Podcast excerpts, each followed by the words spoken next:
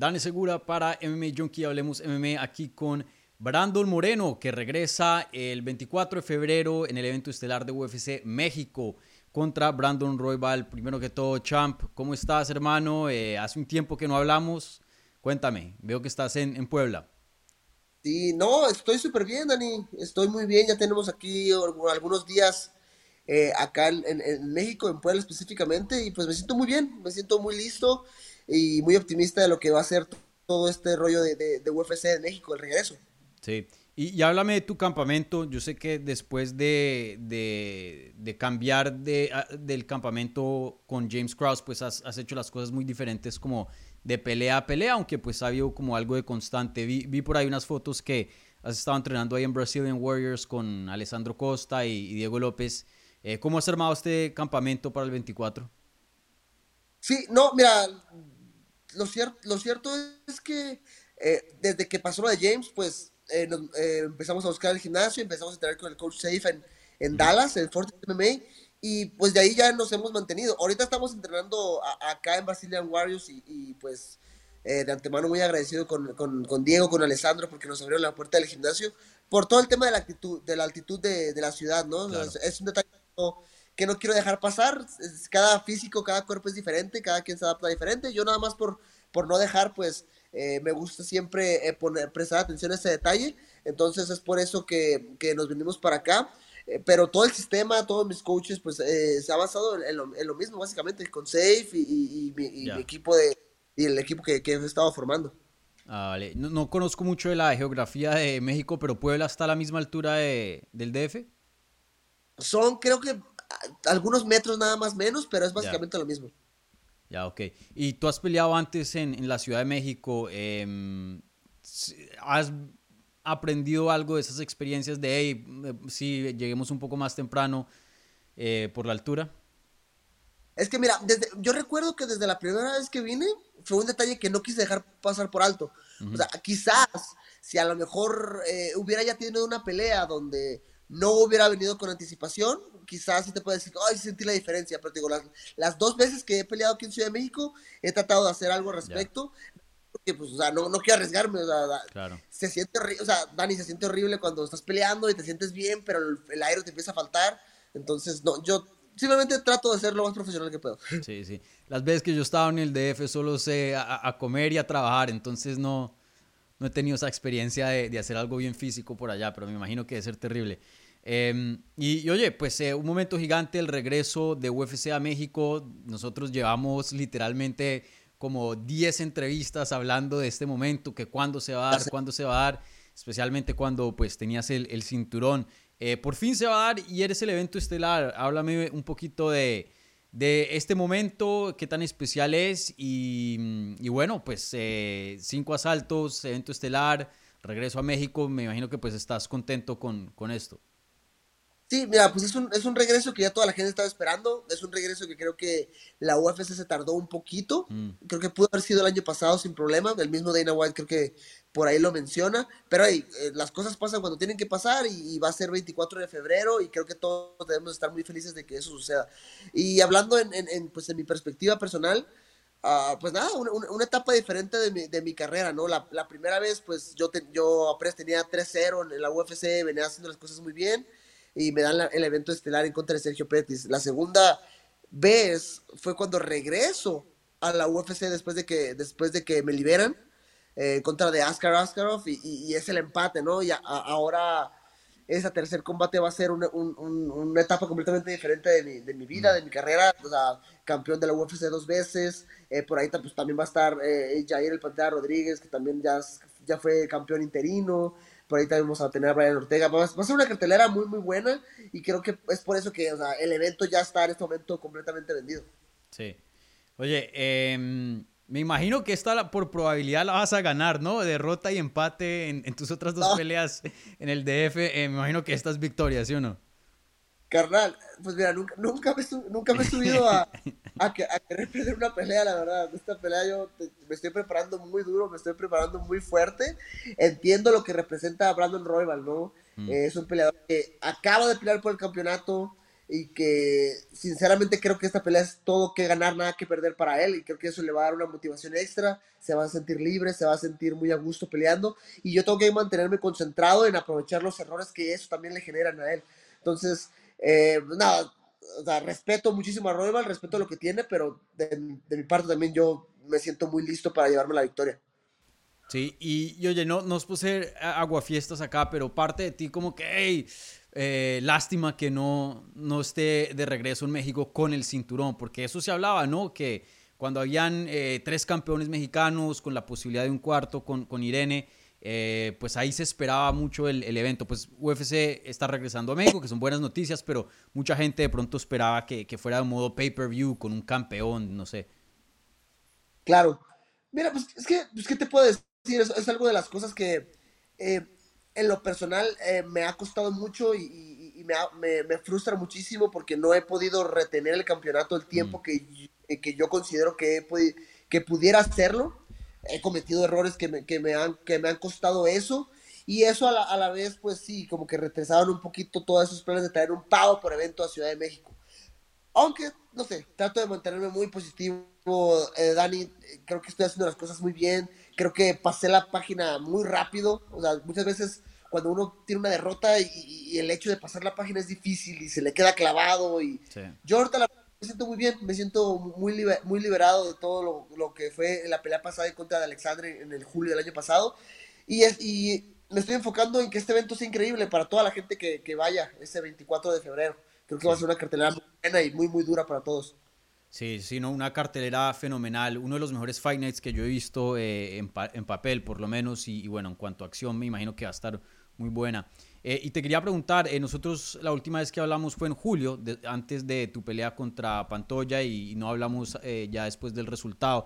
Y te quería preguntar, eh, aunque ya más o menos lo mencionas, pero em, debido a, a, a, las condiciones, a que pues ya habías perdido contra él, eh, la derrota más frustrante que has tenido eh, ¿Cómo pondrías esa experiencia en palabras? Quizás, o sea, quizás sí. Obviamente uno se pone a reflexionar un poquito de lo que, de lo que, has, de lo que fue la, la, la pelea pasada. Eh, a pesar de que sé que, eh, sé que perdí, uno trata de ver, a ver qué hice bien, qué hice mal.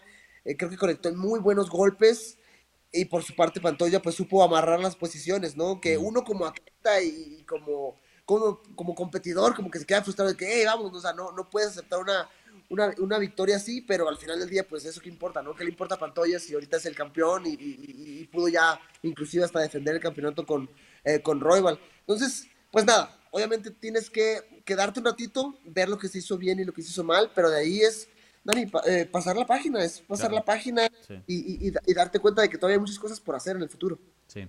Oye, eh, primero que todo, un, un, un, peleón. Para mí, el mejor, eh, la mejor pelea del 2023 y en los premios que hicimos aquí en Hablemos MMA, yo le di el, el premio como la mejor pelea de, del año. Fue una pelea espectacular. Eh, última pregunta, y ahí sí pasamos la página en cuanto a la entrevista.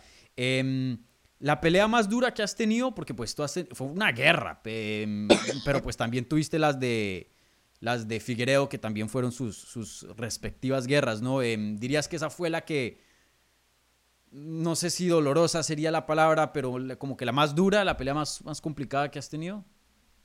Quizás la, quizás la más complicada, la más uh, frustrante por lo que te comentaba de, claro, de, de sí. cómo, de cómo eh, o sea, el, el tipo al, al, al, verse pues en problemas buscó la manera, o sea, muy respetable de, de, de, encontrar la espalda, de amarrar y quedarse ahí. De hecho, o sea, yo revisando un poquito más la, el, eh, eh pues la pelea, ¿no? Los, eh, viendo de nuevo los videos, inclusive se escucha su esquina nada más que le gritaba de que nada más asusténlo, y así, ah, vamos. Eso es frustrante.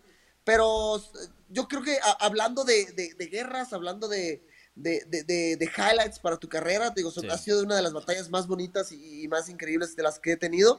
Y, y, y, mira que es mucho decir, porque tú, he tenido grandes guerras a lo largo claro, de mi carrera. ¿no? Sí, no, a eso me refería, como al desgaste. Eh, no sé si el post de esa pelea fue más duro que el post de contra Figuereo esa primera vez. El, uh, mira, es, es, creo que son, son muy similares. Mm. Creo que son muy similares porque, por un lado, tengo esta, tenía esta rivalidad muy larga con Figueredo y, y, y las entrevistas y la mala sangre. eh, y, eso generaba un, morbo extra, ¿no? Y por otro lado tengo eh, esta rivalidad con Pantoya, el cual, seamos sinceros, no he podido vencer. entonces, creo que las dos son muy similares, quizás diferentes en algunos aspectos, pero creo que representan lo mismo en, mi carrera, ¿no? Inclusive, las o sea, esta última vez que perdí con Pantoya y la última vez que perdí con, uh, con Figi, fueron peleas bien cerradas que mucha gente se quedó como que, eh, no sé, o sea, son muy parecidas. Sí, sí, sin duda. Em, muy cerradas y bueno, peleones también. Y te quería preguntar, e, esta pelea creo que eh, antes de que tuvieras el cambio de oponente, porque el oponente original era Amir Albasi, muchas personas la estaban viendo como la obvia eh, contendiente número uno eliminatoria al título debido a que pues tú eres ex campeón, nombre gigante en la división, eh, pues Albasi viene de una muy buena racha, contendiente top. Debido al cambio de oponente, Roybal pues recientemente peleó contra Pantoya y, perdió. Em, ¿Tú la ves así como contendiente número uno en la división? ¿Piensas, y, si, te ha dicho UFC algo al respecto? ¿Piensas si, si ganas el 24, tú estarás peleando contra Pantoya nuevamente? Mira, te, dan indicios, no, te dan, no te dan así por, por sentado el hecho de que mm. vas a pelear por el campeonato obviamente uno ya empieza a hacer sus, matemáticas y sus cálculos, o sea, de, llevarme la victoria no hay nadie más en la, división. Eh, por ahí hablamos de, no sé, o sea, Manel Cave, de, hablamos de quién más está por ahí, Mocabe, que tiene una muy buena racha, pero creo que a cada uno de ellos eh, hay un incógnito todavía, ¿no? Por el lado de Mokaev, creo que a pesar de que su último combate eh, lo gana en contra de Tim Elliott, como que siempre te deja una duda de que sí está preparado para el top 5 de la división. Y por su parte, a Menelke, pues eh, primero hay que verlo pelear, ¿no? O sea, eh, lástima por él que su carrera se ha habido tan, eh, tan tropezada por tantas caídas, por tantas peleas que se le han caído, pero, o sea, por una cosa o la otra, creo que mi nombre sigue ahí, por más que la gente me quiere desestimar, yo sigo firme.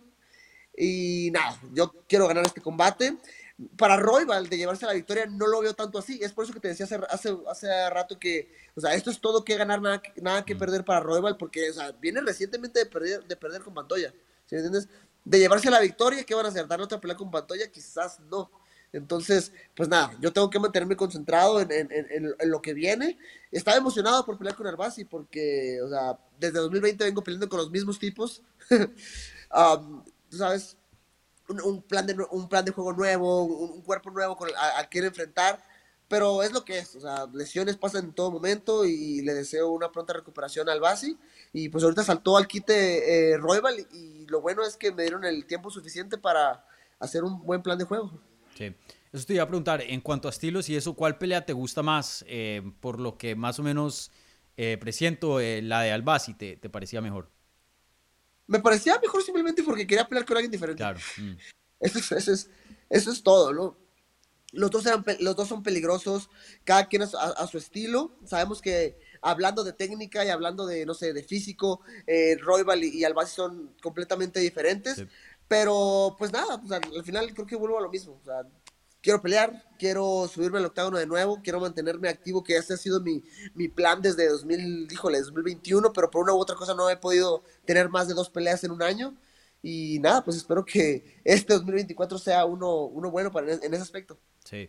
Oye, y si yo me acuerdo cuando em, eh, hace años que te entrevistaba, tipo 2017, algo así, que te estaban dando pelea tras pelea tras pelea, y hasta tú querías poner los frenos un, un chin. Eh, porque estabas bien, bien activo. Últimamente, pues como campeón, tú sabes, las cosas se...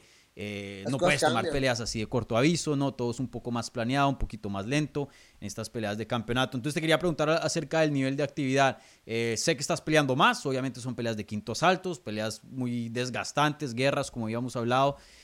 Pero tú te, sientes que, que, puedes pelear más a menudo y quieres pelear más a menudo?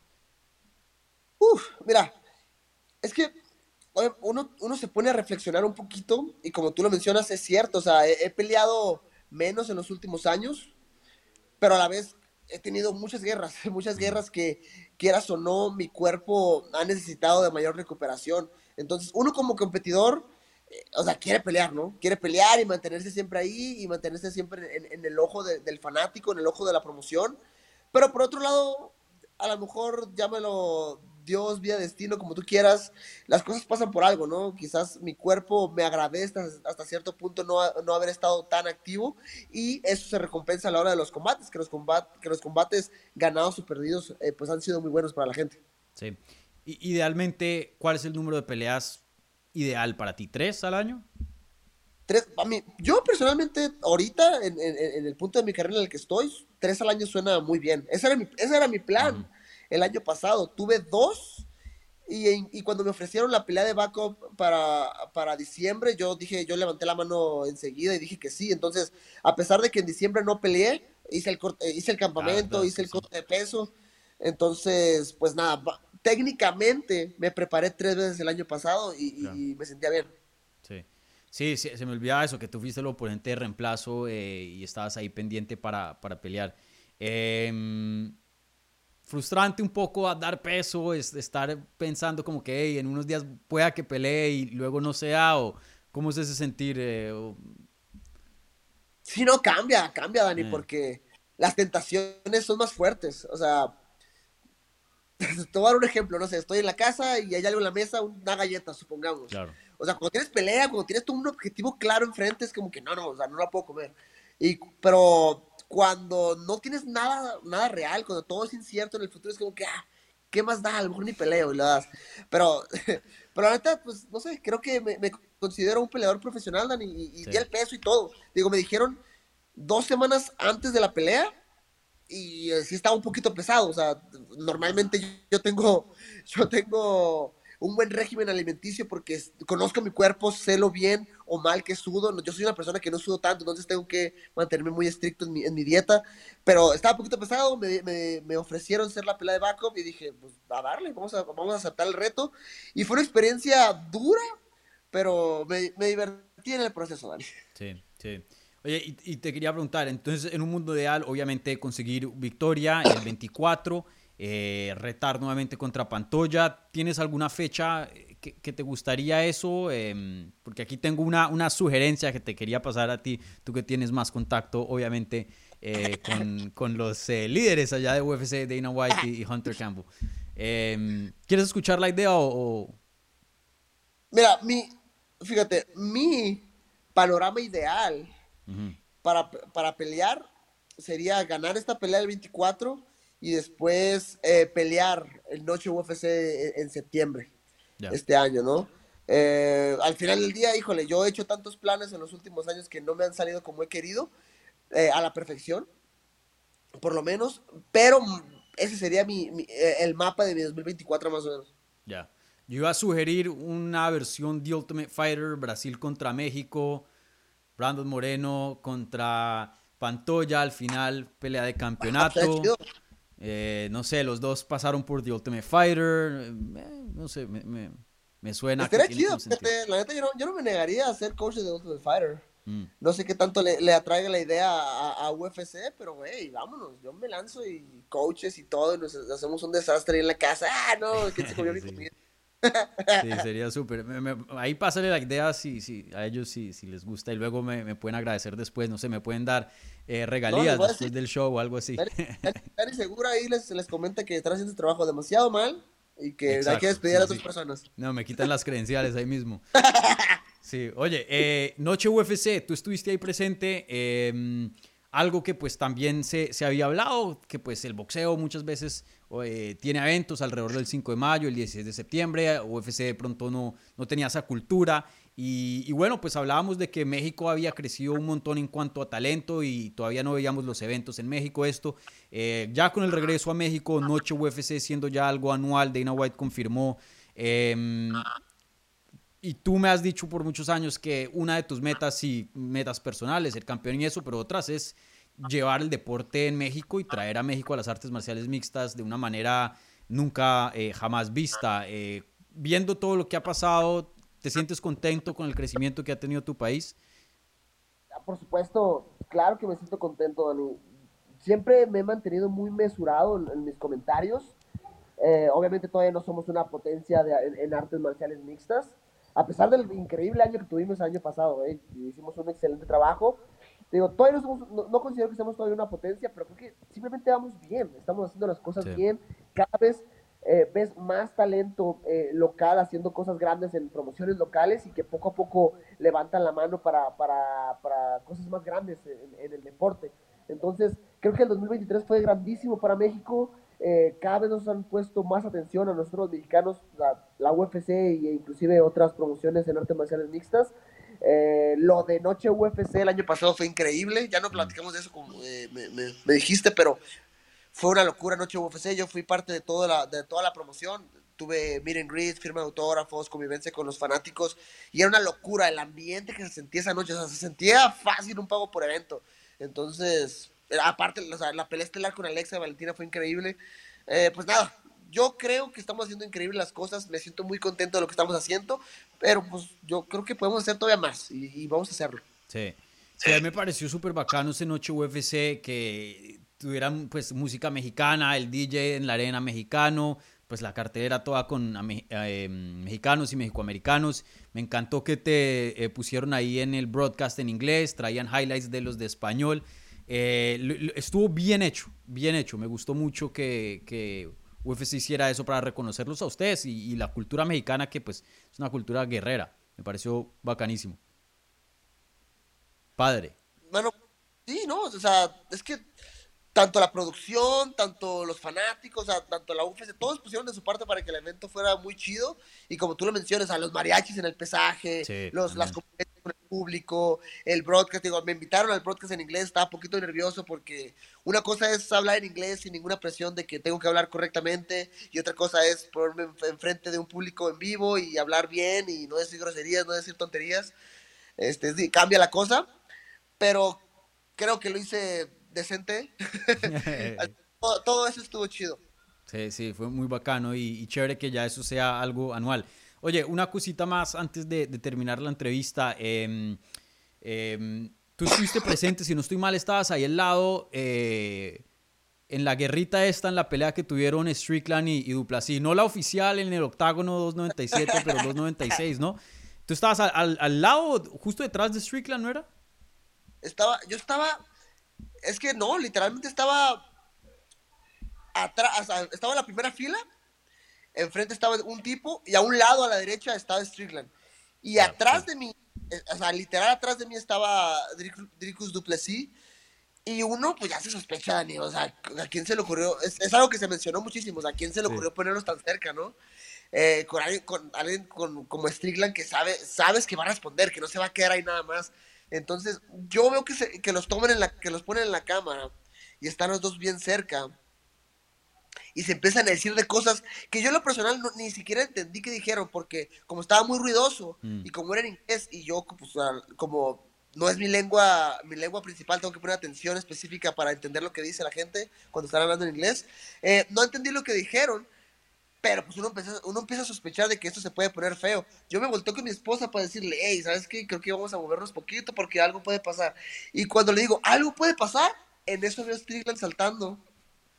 Y se empiezan a agarrar y me, me, empujan un poco. Yo nomás trato de proteger a mi esposa que no le pase nada, pero después por un lado me pasa un guardia de seguridad que me empuja y ahí es cuando me caigo.